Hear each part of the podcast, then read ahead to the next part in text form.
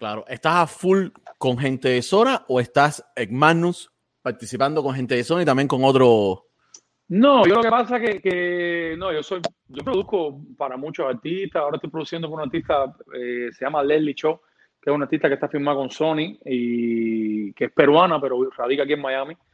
Y no, yo trabajo con, con muchos, muchos, muchos artistas, pero, o sea, en mi casa es como gente de zona. Lo demás yo lo hago, pero ahora mismo estoy trabajando en el, en el nuevo álbum de, de gente de zona. Me lleva mucho tiempo también, además estoy haciendo el mío hago cosas con, con diferentes artistas independientes, pero trato de enfocarme en, en, en, ¿sabes? Voy por paso. Estoy haciendo mi álbum ahora, estoy haciendo, terminando el álbum de Gente Zona, estoy haciendo cosas con, con, con, una artista ecuatoriana que se llama Naisa, que es súper famosa en, en, en, allá y radica aquí en Miami también, con Leslie, con, con mucha gente, lo que es, ¿saben? Soy uno solo, no me puedo vivir en tanto. ¿Qué tiempo tú tienes para vacaciones, brother? no tengo, no tengo, yo no tengo vacaciones, no existe, no sé lo que está pasando. ¿Cuándo fue la última vez que tú te fuiste de vacaciones? Por lo menos un fin de semana. No, papi, hace, hace, no sé, hace ocho meses.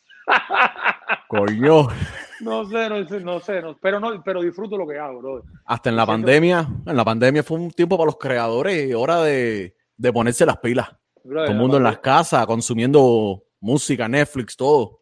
Pasaron cosas lindas en, en fue un desastre todo lo que pasó con, la pandemia, pero, pero en mi vida, en mi vida musical pasaron cosas lindas y se me dieron colaboraciones que yo nunca en mi vida, nunca, nunca, yo nunca, por ejemplo, nunca pensé que, que, que gente de Sony iba a cantar con Wisin y Andel en una canción que yo, que yo, ¿sabes? Fui, fui parte de la creación, ¿entiendes? Entonces, cosas así que pasaron y, y de, un, de un día para otro estaba hablando con, con, con Alexander y me dice, papi, Yandel me acaba de pedir tu número, mándaselo, que, que escríbele que quiere hablar contigo.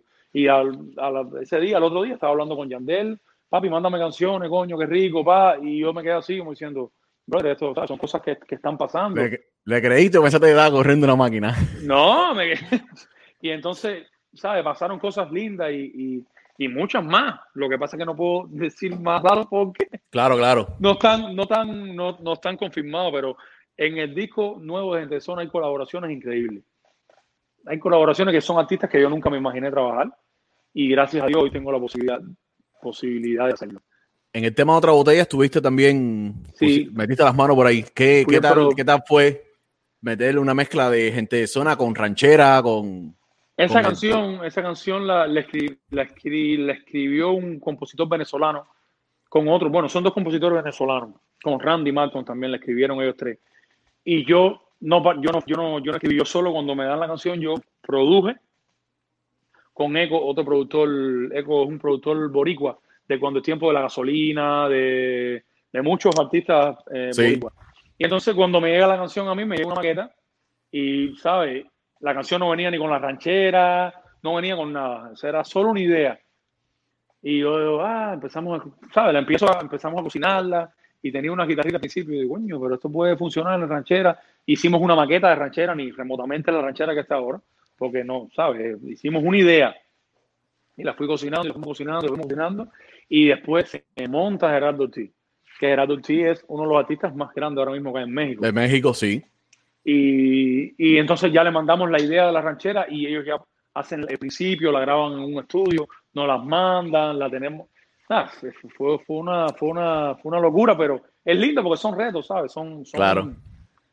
No, para un artista cubano de, para un artista cubano hacer una música mezclada con, aunque estaba gente de zona, tienes música mexicana hardcore de ellos ahí que para nosotros es completamente nuevo. Claro, claro. En, Cuba no se consume la música de ellos, no sé, una que otra canción por la no, no, no, pero no. no. lo conocen muchos artistas, pero no. Pero, pero es un súper mega artista en, en, en el, ¿sabes? En el, en el, en el, en el, ¿sabes? En el mundo mexicano. en el mundo mexicano, sí, Gerardo Ortiz, Y todos Los Ángeles, California, todo eso lo, tiene muchos seguidores. Entonces, esas uniones son, bro, son una, son una bendición cuando uno forma parte buenísimo. de eso. ¿Qué, ¿Qué canción tú has hecho que tú dices, esta canción yo creo que va a ser un palo, pero más que un palo se convierte en algo que tú nunca superó tus expectativas? O, quizás no has hecho, pero quizás metiste las manos de una canción en la que estuviste involucrado. Yo creo que la, esta canción nueva del álbum de Gente de Zona, que no, tenemos fecha de salida, por eso no puedo hablar mucho, pero hay gente que suena con Wisin y Yandel, bro. Para mí eso fue una, una canción que le escribí con otro, con otro compositor y otro productor, pero le escribimos con una guitarra. ¿sabes? La maqueta era una guitarra. Coño. Era una guitarrita normal. No queríamos ponerle nada. Fue una guitarra, la grabé yo con mi voz.